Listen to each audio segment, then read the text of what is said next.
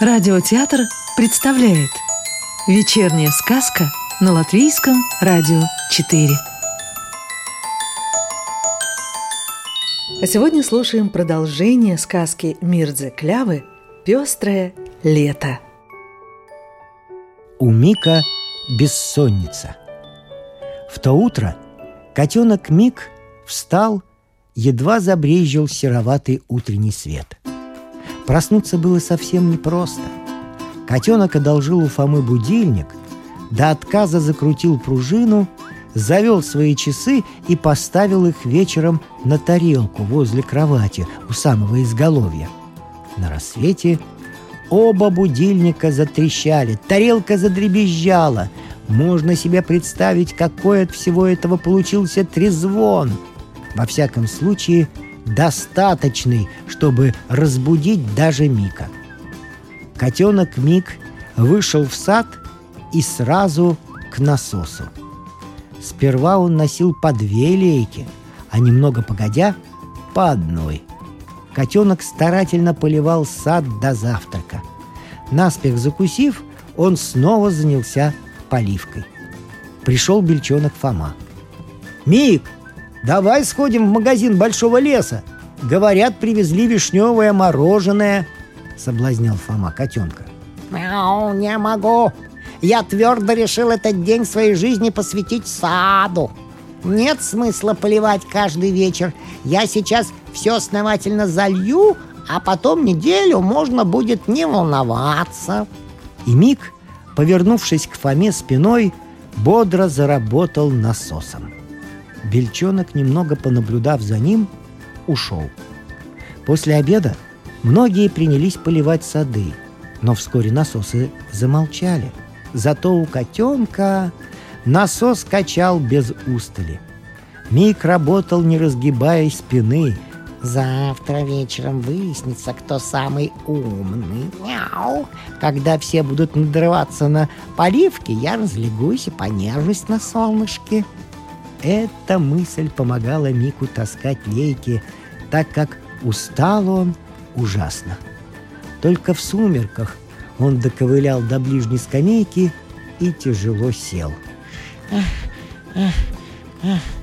Снова появился Фома. «А ты что, не поливал сегодня?» Усталым голосом спросил Мик.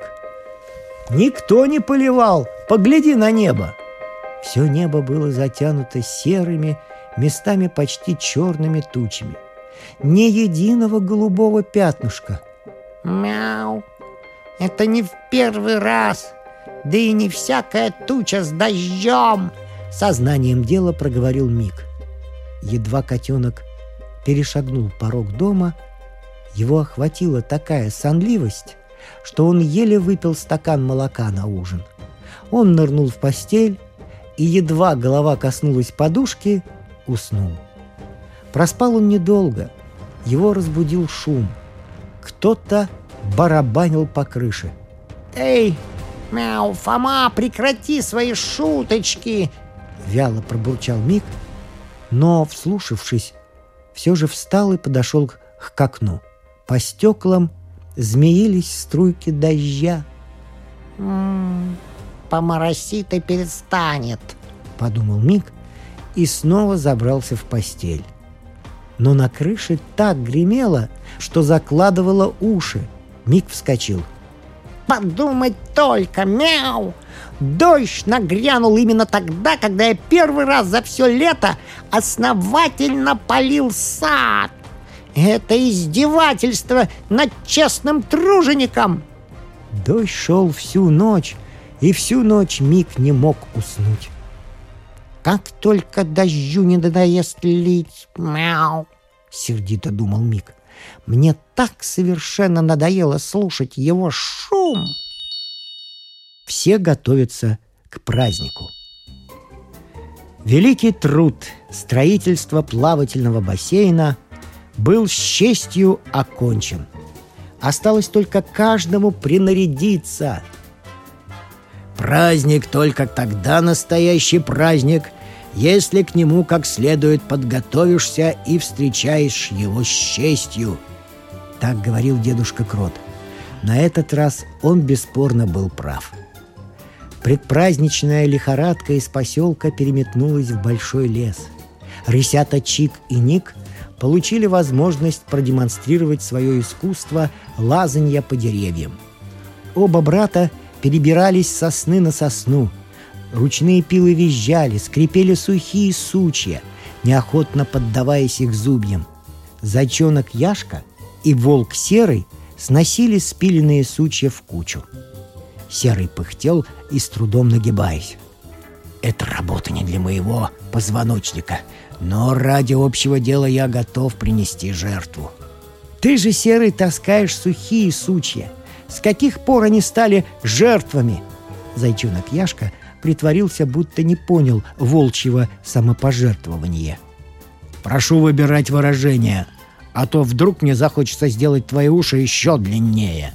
Сурово прорычал Серый. Зайчонок Яшка пошевелил ушами, убедился, что они достаточно длинные, и на всякий случай прикусил язык. Работа шла к концу. Осталось два-три неухоженных дерева. В поселке сады прополоты, дорожки подметены, будто на показ или перед киносъемкой.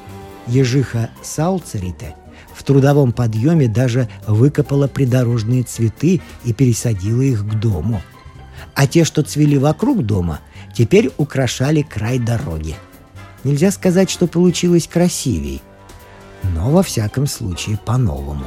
Этого никто не отрицал. Даже барсучиха Грета скосила в своем саду репейник и крапиву, прополола грядки.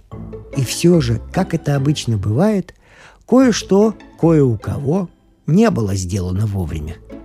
Дедушка Крот только сегодня заметил, что окна его дома отчаянно просят воды и тряпок. Срочно раздобыв целую кучу ветоши, он подвинул стол к окну и, расплескивая воду, водрузил на него ведро.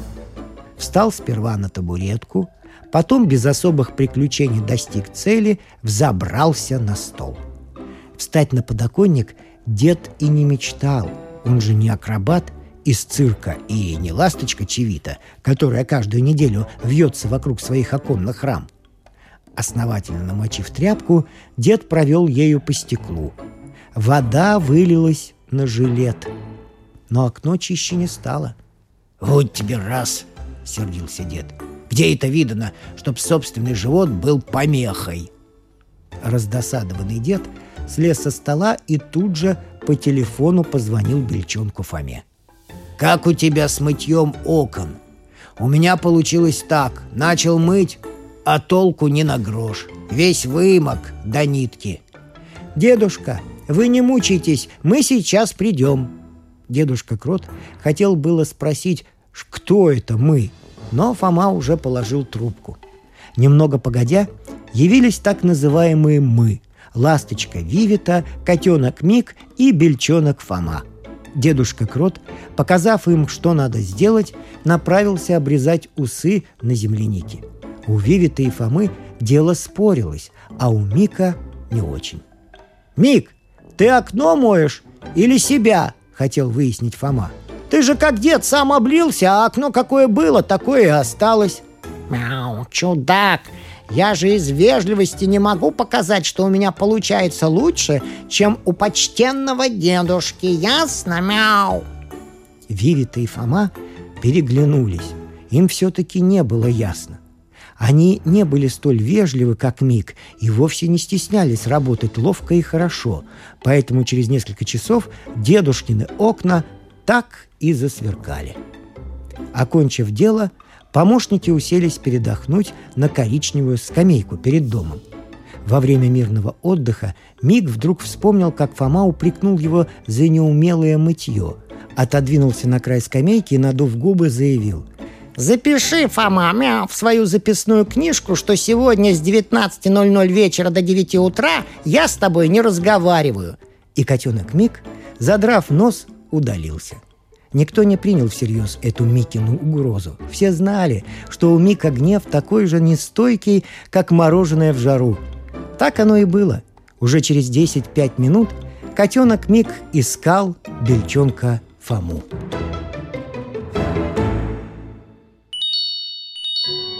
Сказку читал актер Рижского русского театра имени Чехова Вадим Гроссман. А продолжение нашей сказки слушайте завтра.